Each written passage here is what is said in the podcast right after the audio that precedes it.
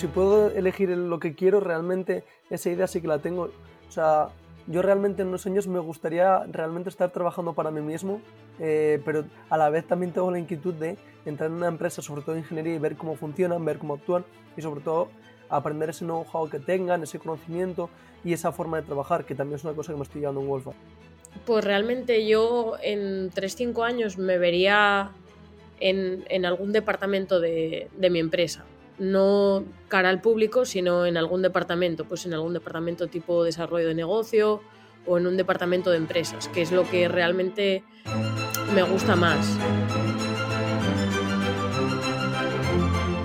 Hola a todos y a todas, buenos días, buenas tardes o buenas noches en función del momento del día en el que escuchéis este programa, este nuevo episodio del podcast de Asturias Power. Como sabéis, yo soy Luis Hernández Valencia, iniciador e impulsor de, de, Asturias Power.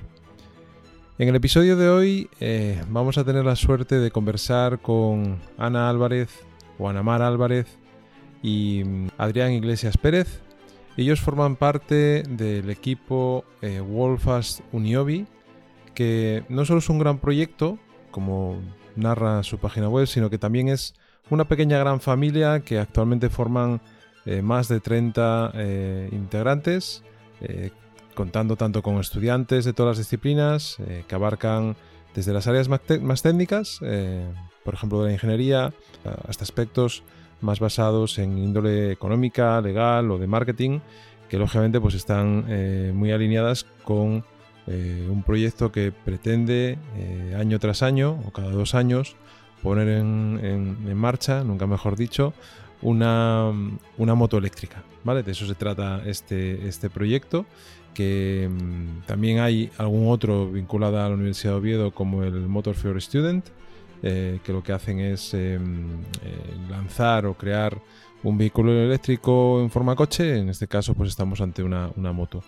Eh, muchas veces hablamos de, la distancia que, tiene la universidad eh, con, con, los estudiantes, con las empresas y, y, cuán importante es que desde la parte formativa, desde la universidad, pues se generen puentes para que los estudiantes participen en proyectos reales, eh, bien en prácticas o iniciando sus carreras profesionales en las empresas para que éstas los conozcan y haya ese, tra ese trasvase entre ellas pero también es muy importante este tipo de proyectos que lo que hacen es que los estudiantes eh, tomen de primera mano y se enfrenten de primera mano al reto de constituir un equipo, de dar forma a un proyecto concreto y de eh, pues enfrentarse a los problemas reales que van a encontrarse también cuando salgan a competir en un mercado laboral y puedan ir también con una experiencia que de cara a su currículum pues les va a ayudar a, buscar eh, pues esa primera oportunidad laboral. Así que sin duda son proyectos que merece la pena dar visibilidad eh, y como siempre decimos nos gusta rodearnos de, gente joven, conversar con ellos, escucharles y sin duda aprender eh, también con ellos. Otro ejemplo, por ejemplo, es eh, dentro de la Escuela Politécnica de Ingeniería, pues el acercamiento que hacen a través de los socios, que distintas empresas que les ayudan en distintos proyectos en los que participan a vincularse con estos estudiantes y conocer las necesidades que ellos tienen. Así que nada, vamos a ello. Empezamos.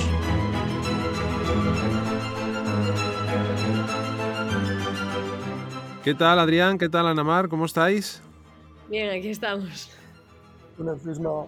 Muy bien. Bueno, lo primero, bienvenidos a los dos por, por, por, por acompañarnos en este nuevo episodio del podcast de Asturias Power eh, y por venir a contarnos entre otras cosas, un proyecto eh, pues muy interesante en el que estáis participando junto con otros universitarios eh, asturianos eh, que se llama Worldfast Uniobi y que antes de entrar en ese, en ese proyecto en concreto, pues me gustaría lógicamente conoceros un poco más yo y que os conozcan todos aquellos que nos están escuchando ahora mismo o que nos escuchen en cualquier otro momento eh, de la vida de estos podcasts eh, un poco más sobre vosotros, que es algo que siempre me gusta hablar con los invitados. Así que voy a empezar por Anamar, Adrián.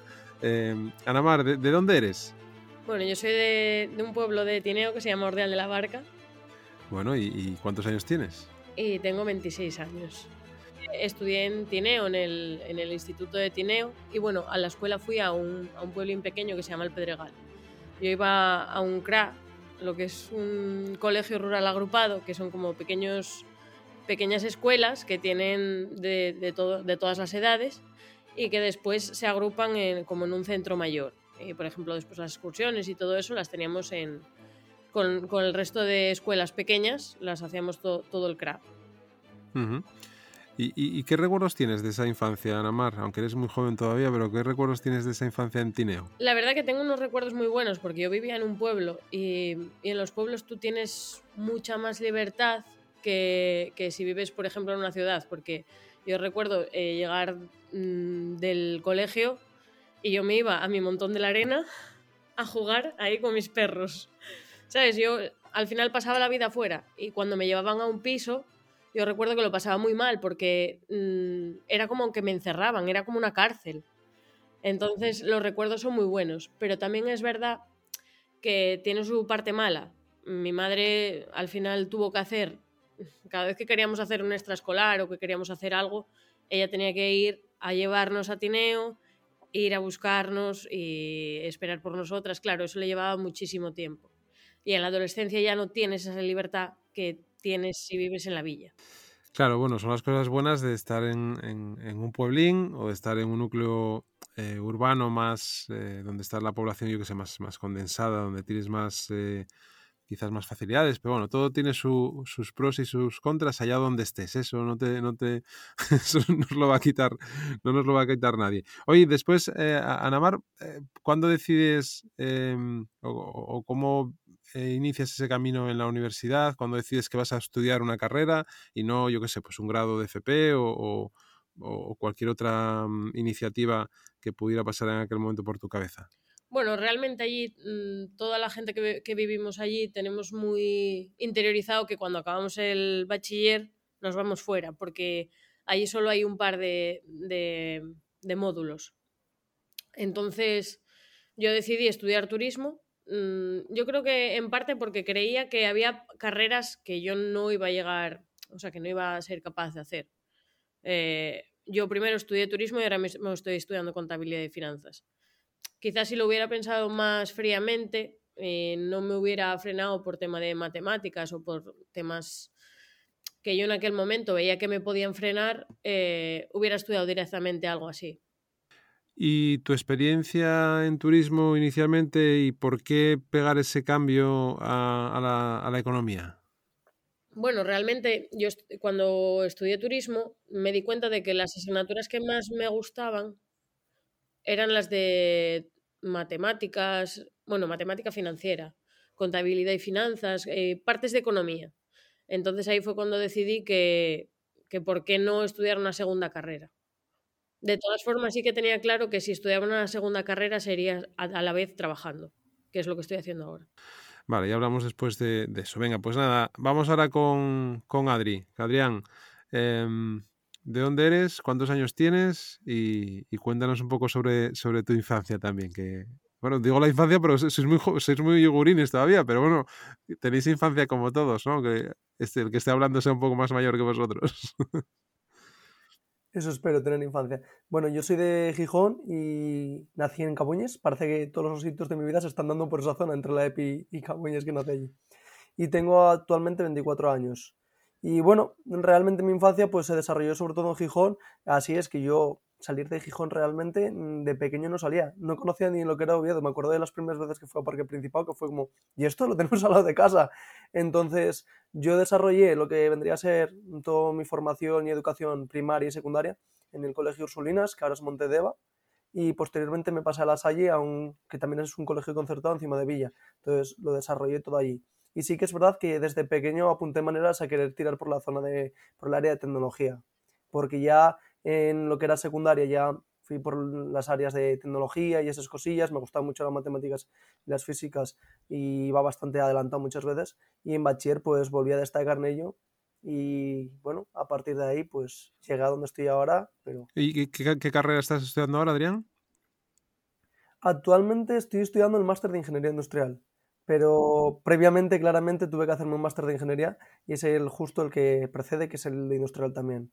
Y bueno, me metí ahí básicamente por la razón de esa inquietud que tenía previamente y porque me pasó en bachiller de no saber qué quería hacer. O sea, de decir, me encantan tantas cosas, y hablar con la psicóloga de aquella, eh, de aquel, o de aquella, de la Salle, básicamente, encima de Villa, y que me dijese, ¿a ti que te gusta un poco todo? Tira por industriales que al final tocas un poco de todo.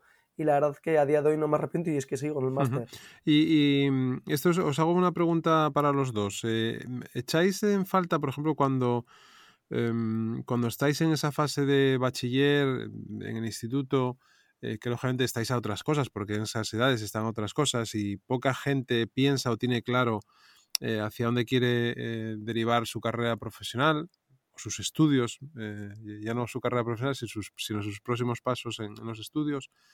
Eh, ¿Echáis en falta pues esa orientación o, información para, mm, para, acceder o para conocer un poco más alternativas que pueda haber en función de vuestros intereses, de vuestros eh, gustos, de lo que os llama la atención, de lo que creéis que tenéis más, em, por decirlo, potencial, potencialidades? No sé si, si, está bien dicho esto, ¿no? Anamar, ¿qué, qué, qué opinas sobre ello?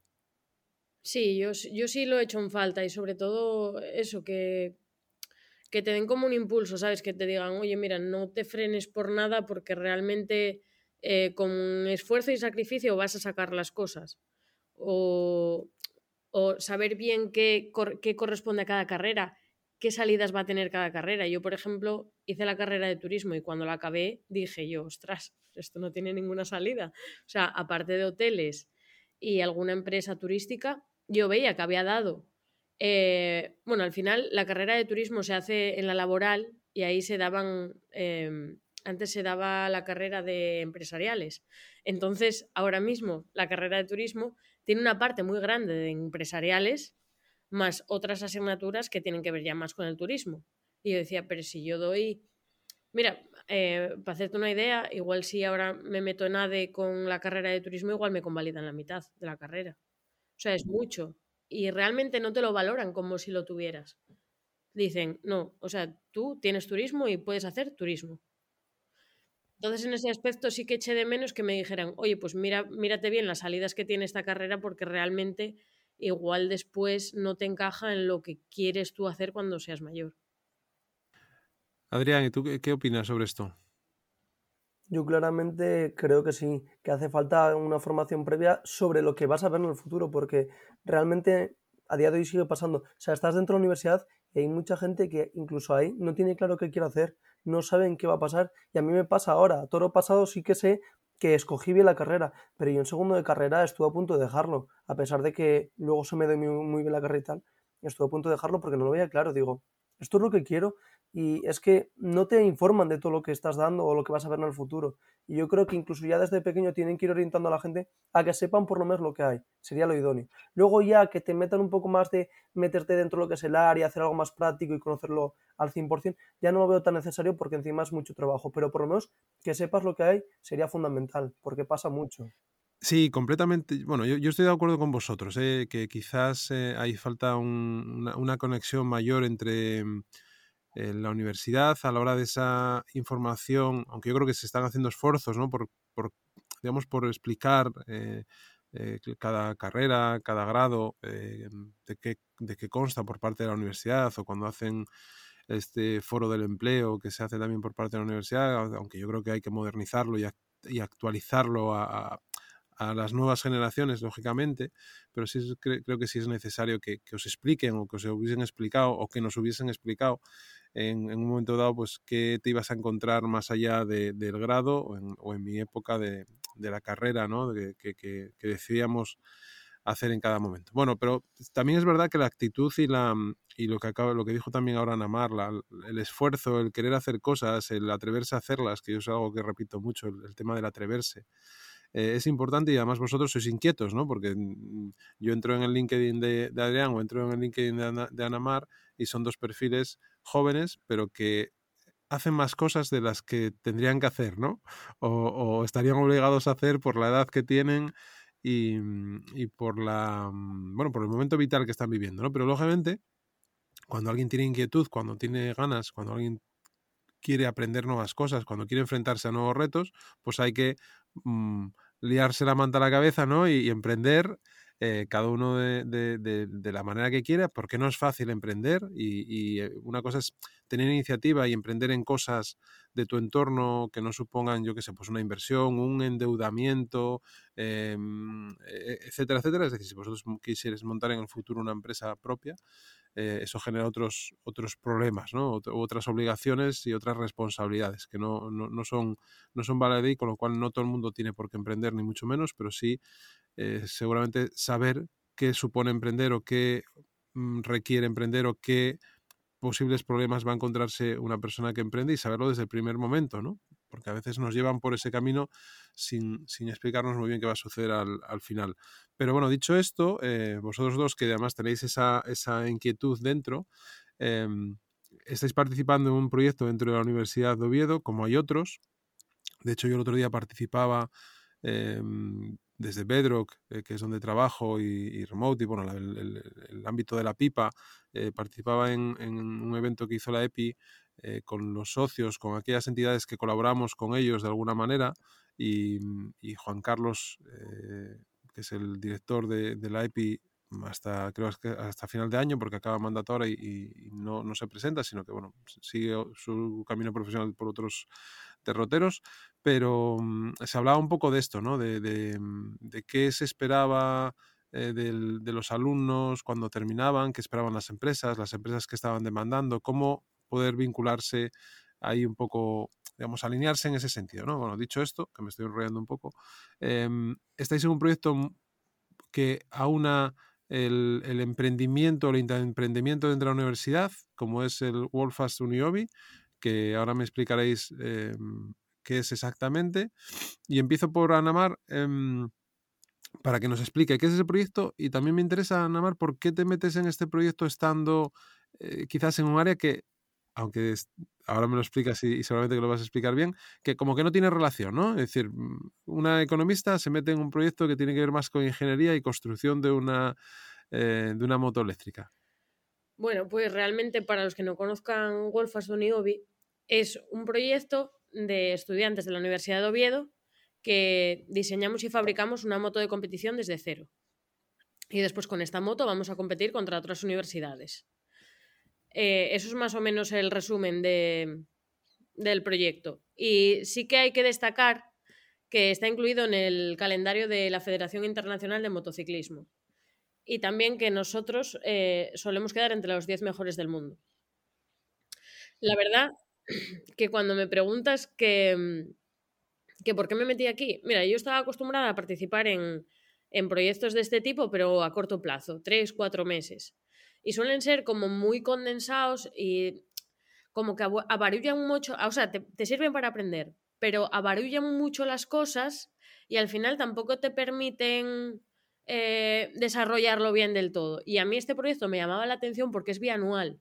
O sea, tú en dos, en dos años te da tiempo a hacer muchas cosas y ahora mismo me doy cuenta que dentro del proyecto no hay ni una semana que digas tú, mira, esta semana la tengo libre. No, no, es que son todas las semanas eh, llenas. Los meses de septiembre y octubre fueron eh, súper agobiantes. Y por otra parte, también me parecía un proyecto muy interesante porque no solamente tiene parte, partes de ingeniería, sino que eh, una parte de la puntuación de, la primera, bueno, de MS1, que es como la primera parte de las puntuaciones de, del Moto Student, es el plan de negocio y, vale un 20% del, del proyecto. Entonces me parecía muy interesante porque al final yo también, al haber hecho todos estos proyectos anteriores, estoy acostumbrada a desarrollar planes de negocio. Y, me parecía interesante eso porque es, es algo a largo plazo. Sí, que además tocáis eh, pues distintas eh, eh, partes de un proyecto como si fuera un, proyecto que comienza y en el cual participan pues, las distintas áreas de negocio que sean necesarias. Oye, Ana, Ana Mar, que, antes no, no, te lo pregunté, ¿dónde estás trabajando? Estoy trabajando en Caja Rural de Asturias, en, en la oficina que abrieron nueva en Somiedo.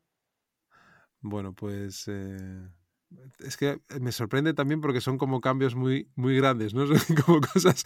Adrián, Adrián, les de, Adrián les estoy viendo porque tiene la cámara activada. Para los que nos escuchéis, eh, estamos haciendo la grabación en una herramienta que se llama Zencaster que te permite grabar audio, vídeo y tener las cámaras activadas o no. Y, Adrián está diciendo, está moviendo así la cabeza como afirmando, ¿no? Diciendo, y, también cuando decías lo de que no tenéis ni una semana, que antes me lo decía antes de empezar a grabar, que me decía que estabais eh, con mucha carga de trabajo pues, em, pero eh, que está bien esto, ¿no? Porque eh, lo que siempre digo de las personas jóvenes y muchas veces de lo que dicen de las personas jóvenes que no se mueven, que no tienen inquietud, que yo, yo opino todo lo contrario, ¿no? Ahí me tenéis como defensor a, a, ultranza. Es decir, una persona que, que empieza el turismo, que se da cuenta de que igual eso no es lo que pensaba, que tiene la capacidad de buscarse eh, otra alternativa universitaria, pero que a la, a la vez...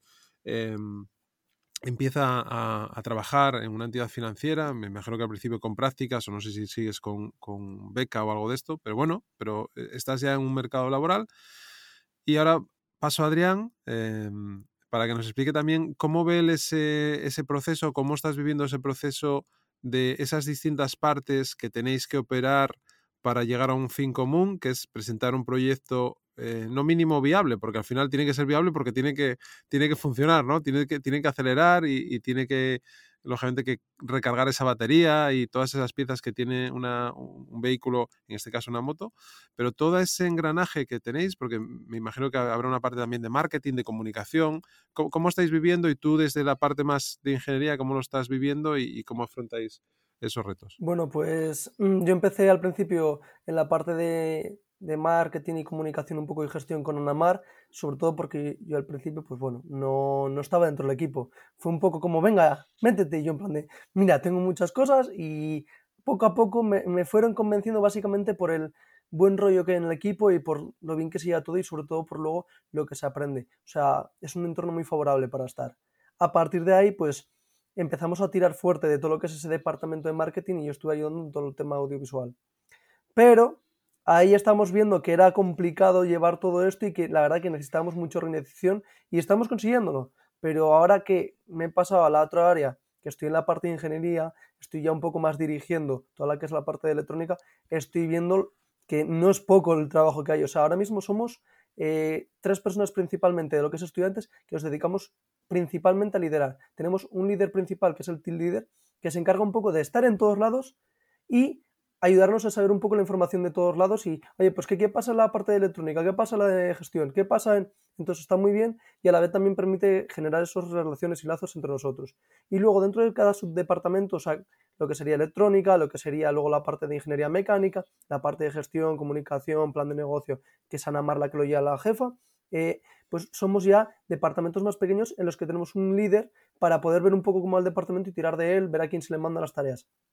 Y yo esa, labor al principio eh, no la veía tan, tan bien básicamente porque no estaba dentro, no estaba dirigiendo directamente. Pero ahora que estoy ahí, la verdad es que no sé qué decirte, que, es más difícil, si estar con la ingeniería o estar gestionando o hacer todo a la vez, porque la verdad que es mucho. Aparte de eso, bueno, también es verdad que tenemos tutores, asesores que están a veces eh, por encima y a veces a nuestro mismo nivel que también nos ayudan al tema de gestionar, de poder ver cómo llevar las cosas, pero realmente todo ese apartado de gestión es muy importante porque realmente de nada sirve que tengamos unos ingenieros muy buenos o una persona que sea buenísima haciendo un plan de negocio si, por ejemplo, la persona de plan de negocio no sabe ni qué, piezas se van a comprar, o si el ingeniero no sabe luego cómo va a ir conectado la suspensión a lo que vendría a ser, por ejemplo, el soporte para el motor, por ejemplo, por ponerte algo. Entonces, al final, quieras que no, es complejo y requiere mucha comunicación. Lo bueno, lo estamos consiguiendo poco a poco, pero estamos llegando a ello. Oye, Adrián, eh, ¿cuántas personas estáis trabajando ahora en este proyecto?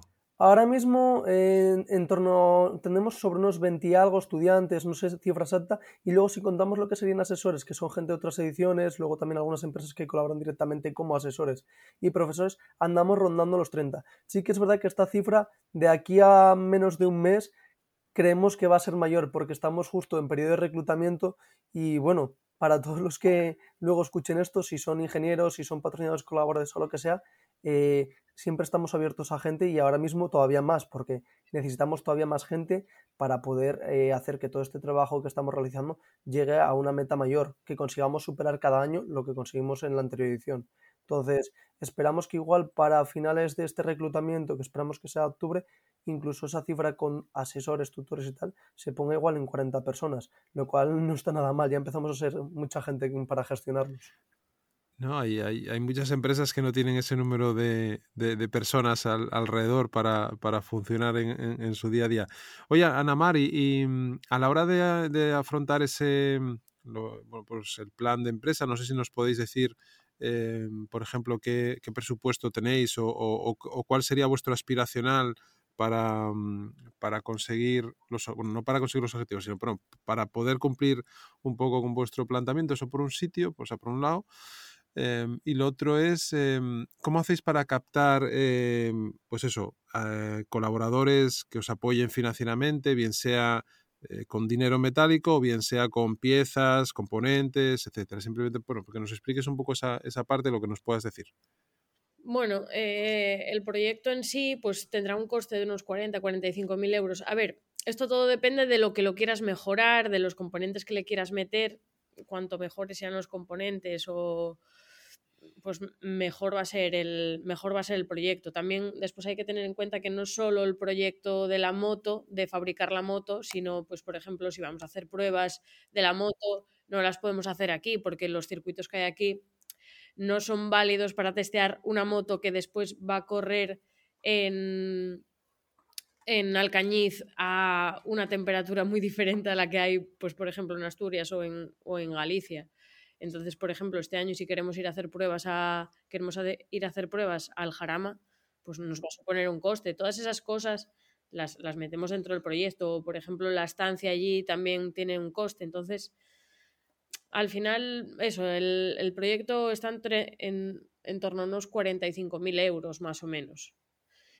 Y bueno, al final, eh, para conseguir patrocinadores, lo que nosotros intentamos es aparte de darles visibilidad, pues vamos a hacer visitas a empresa, todas esas cosas las tenemos publicaciones, después en función de lo que ellos, o sea, del dinero que ellos nos dan, pues ellos tienen un tipo de patrocinio que puede ser bronce, em, plata, oro o platino. Eso va en función de las cantidades de dinero que ellos nos dan. Y, y con eso tienen más visibilidad o menos, eh, también en los rollers, en, las, en, la moto, en la ropa, eh, pues un tamaño. Y otra cosa que también nosotros le proporcionamos a las empresas, que bueno, ahí es un como un win-to-win, es que nos conocen directamente. Entonces, conocen directamente a las personas del equipo. Eh, ahora mismo encontrar Mm, empleados jóvenes con experiencia ya previa, como que es complicado. O sea, tú cuando sales de la universidad y te dicen a la busca trabajo, lo que te das cuenta es que todo el mundo te pide que tengas experiencia previa. Y eso es muy difícil porque vienes de la universidad. Pues nosotros realmente es como si ya estuviéramos trabajando en una empresa, porque hacemos funciones de, de trabajar en una empresa.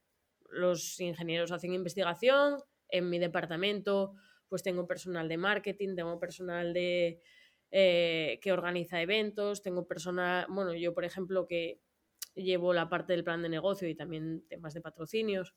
Bueno, pues al final eso es complicado, encontrar a una persona cuando sale del, de la carrera. Entonces, las empresas tienen contacto directo con, con, los alumnos, o sea, con los alumnos del proyecto. Hombre, sin duda esa parte que acabas de decir de la, de la experiencia que piden las empresas, que bueno, eso también eh, nos daría para otro podcast, eh, cómo gestionar el, el, primer paso hacia el ámbito eh, como, emple, como, empleado, una entidad, una organización, em, porque muchas veces la gente se pide experiencia cuando es complicado que tengas experiencia cuando acabas de salir de la universidad, ¿no? Entonces, ahí las empresas seguramente que tendrían que hacer también que las hay, ¿eh? que, lo, que lo hacen en eh, tener eh, pues una programación que permita a esos estudiantes ir adentrándose en, el día a día de la empresa, de la compañía y lógicamente ir aprendiendo la cultura y las formas de trabajo, procesos, etcétera, etcétera. ¿no? Lógicamente hay veces que las empresas pues, necesitan em, que ese periodo de aprendizaje sea lo menor posible y por eso también buscan en un momento dado gente que pueda tener cierta experiencia en, en, algunos ámbitos. ¿no? Pero bueno, em, como todo, eh, eh, son cosas que se pueden mejorar y que se puedan accionar de otra manera, pero sin duda Em, esto en lo que estáis participando me parece que son iniciativas, esta igual que la de Motor for Student, de, que consiste en, en vez de una moto, construir un vehículo. Eh, son iniciativas desde la universidad que yo creo que son muy enriquecedoras por esto que acabáis de decir, porque al final estáis participando en un equipo de trabajo, estáis compartiendo con otros compañeros, igual que os pasará después cuando os incorporéis al ámbito empresarial, bien sea eh, por cuenta propia, por cuenta ajena, vais a tener que lidiar con distintas personalidades, con distintas eh, em, formas de hacer, a unos os gustarán más, otras os gustarán menos, entonces, bueno, eso forma parte del día a día y de la vida, ¿no? Pero sin duda, este tipo de iniciativas yo creo que tendrían que tener mucha más presencia en, el ámbito universitario para que los alumnos pudieran tener ese primer eh, golpe de realidad al enfrentarse a proyectos en los que están participando. Por lo cual, desde aquí, pues oye, agradeceros esa iniciativa, que participéis, que estéis liderando este proyecto conjuntamente con el resto de vuestros compañeros, colaboradores, asesores, etcétera, y, animaros, gente, a seguir em, peleando y empujando por conseguir eh, esa moto lo más eficiente eh, posible, ¿vale? Y dicho esto, otra pregunta que os quería eh, hacer es donde os veis dentro de un tiempo, ¿no? Eh, Alamar, tú estás ahora en esa entidad financiera trabajando, estás estudiando otra carrera, eh, ya tienes una titulación vinculada al ámbito turístico. ¿Dónde te, ves dentro de tres, cinco años? Pues realmente yo en tres, cinco años me vería en, algún departamento de mi empresa. No cara al público, sino en algún departamento, pues en algún departamento tipo desarrollo de negocio o en un departamento de empresas, que es lo que realmente me gusta más, porque al final yo lo que veo que tengo, que no sé si es bueno o malo, es que cuando tú te acostumbras, eh, o sea, cuando tú te acostumbras a hacer un trabajo y te resulta monótono, yo llega un momento en el que necesito aprender más. Entonces, en, un trabajo de oficina, normalmente te acaba siendo más monótono. Y por eso yo creo que lo que me gustaría es un departamento de empresas o de, o de algo de desarrollo de negocio. Pero bueno, realmente al final estas expectativas con el tiempo cambian, porque si esta pregunta me la hubieras hecho hace cuatro años, seguramente te hubiera contestado algo totalmente diferente. Y por ejemplo, Mm, mucha gente se sorprende eso, de que sigan en el equipo, aunque eso antes decías que no sabía si estaba de prácticas. Y ahora mismo estoy, estoy fija en la empresa. Y la gente se sorprende mucho de que siga haciendo un proyecto de la universidad, aunque tenga ya mi trabajo y tenga una estabilidad y tal. Pero realmente a mí esto me proporciona aprendizaje. Y yo ese aprendizaje lo necesito. Porque si no me da la sensación de que me estanco. Y pienso, si te estancas con 26 años eh, y te conformas ahora mismo, eh, no vas por buen camino.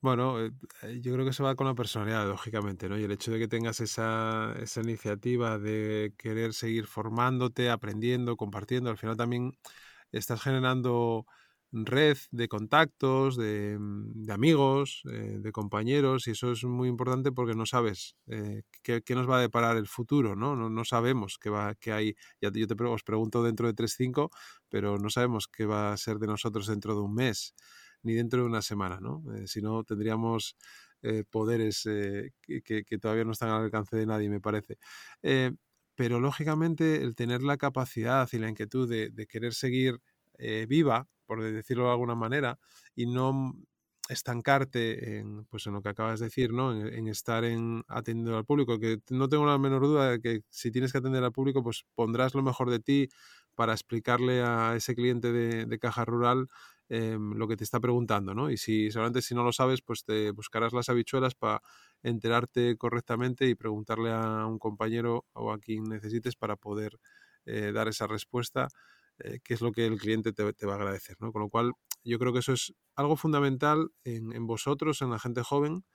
Eh, y, en, y, en, nosotros que somos más seniors, ¿no? Porque yo también es otra cosa que, que, me encanta, el hecho de estar hablando con vosotros, de compartir estos momentos con, con Anamar y con, y con Adrián, y que me estéis contando vuestras experiencias, a mí también me reconforta, me hace aprender cosas nuevas y igual en cada día en el trabajo que tocas temas muy variados, eh, de sectores muy distintos y el hecho de que em, quieras ir mejorando poco a poco, pues también te da eh, la posibilidad de, seguir eh, vivo, ¿no? Esa inquietud que tenemos, ¿vale? Que siga ahí presente y que no se estanque porque tienes que hacer siempre algo, pues como tú dices, que acaba siendo monótono, ¿no? En, en, tu, en tu día a día. Con lo cual, completamente de acuerdo con eso que, que acabas de decir, Anamar.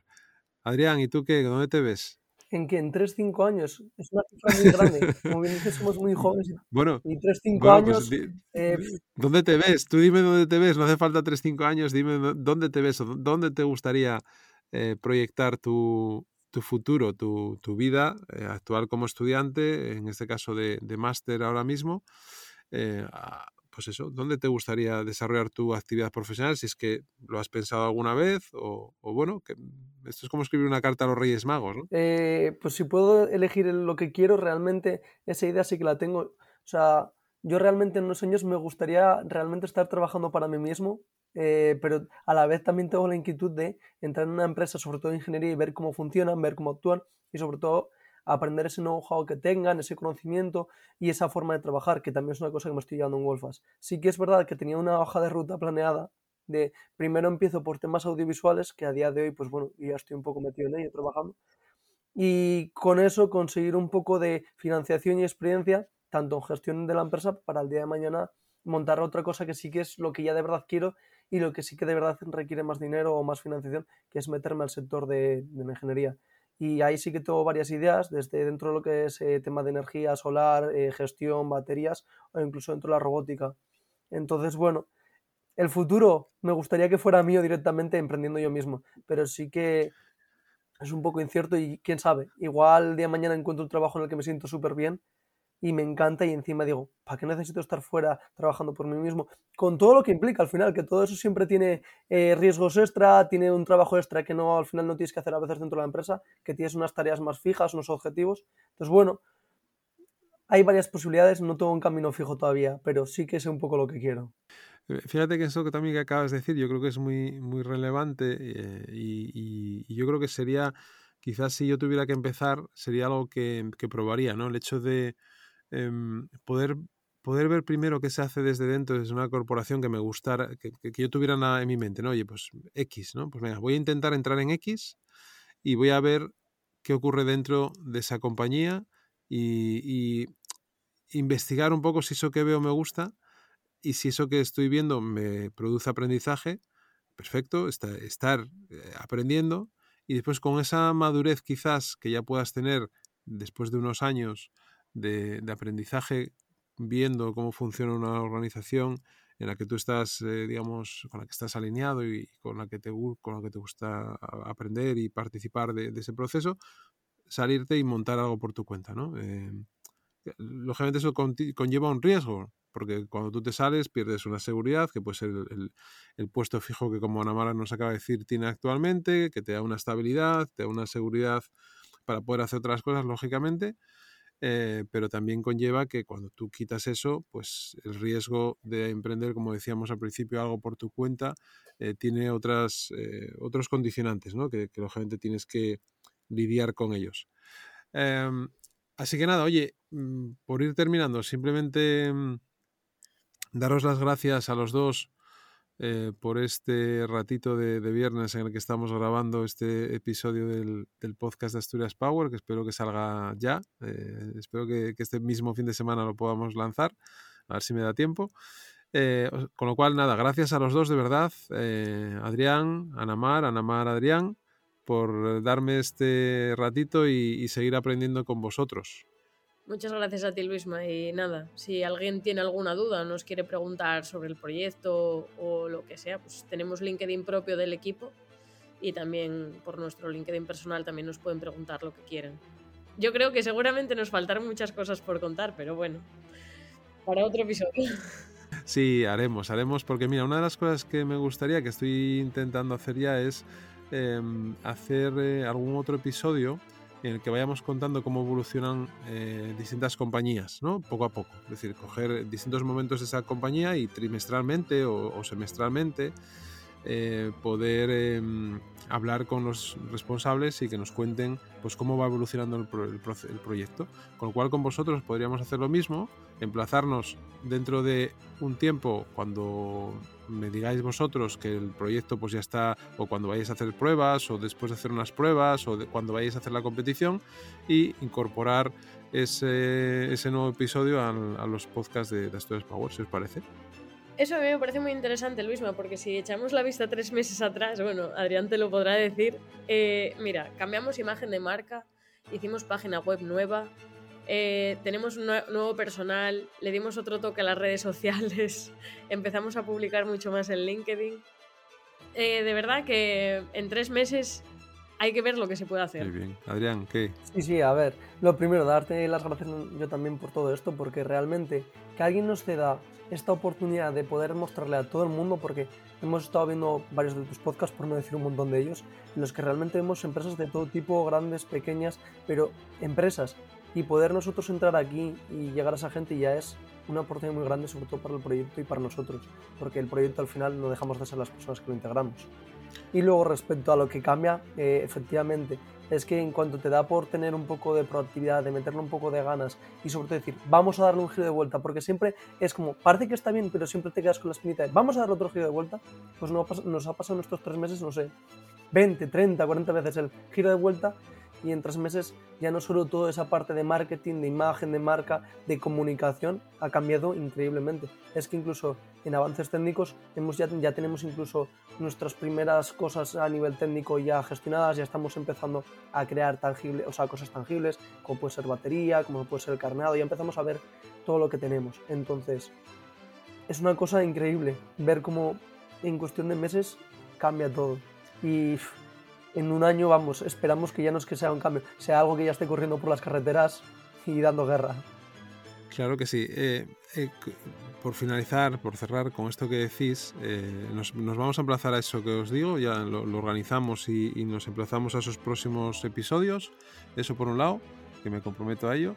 Y por otro, sinceramente necesitamos gente como vosotros en Asturias. O sea, necesitamos gente joven que demuestre que las cosas se pueden hacer, eh, que tienen una vista optimista de lo que ven aquí en, la región, lógicamente con los condicionantes que todos sabemos, eh, pero yo creo que sois un ejemplo para mucha gente, ¿no? Entonces, simplemente desde Asturias Power lo que hacemos es dar voz a todo aquel que, intente hacer las cosas eh, mejor, ¿no? por lo menos intentarlo, que era lo que, como empezábamos. Así que, ya sabéis, nos vemos en el camino. Nos vemos por el camino misma. Nos vemos en el camino.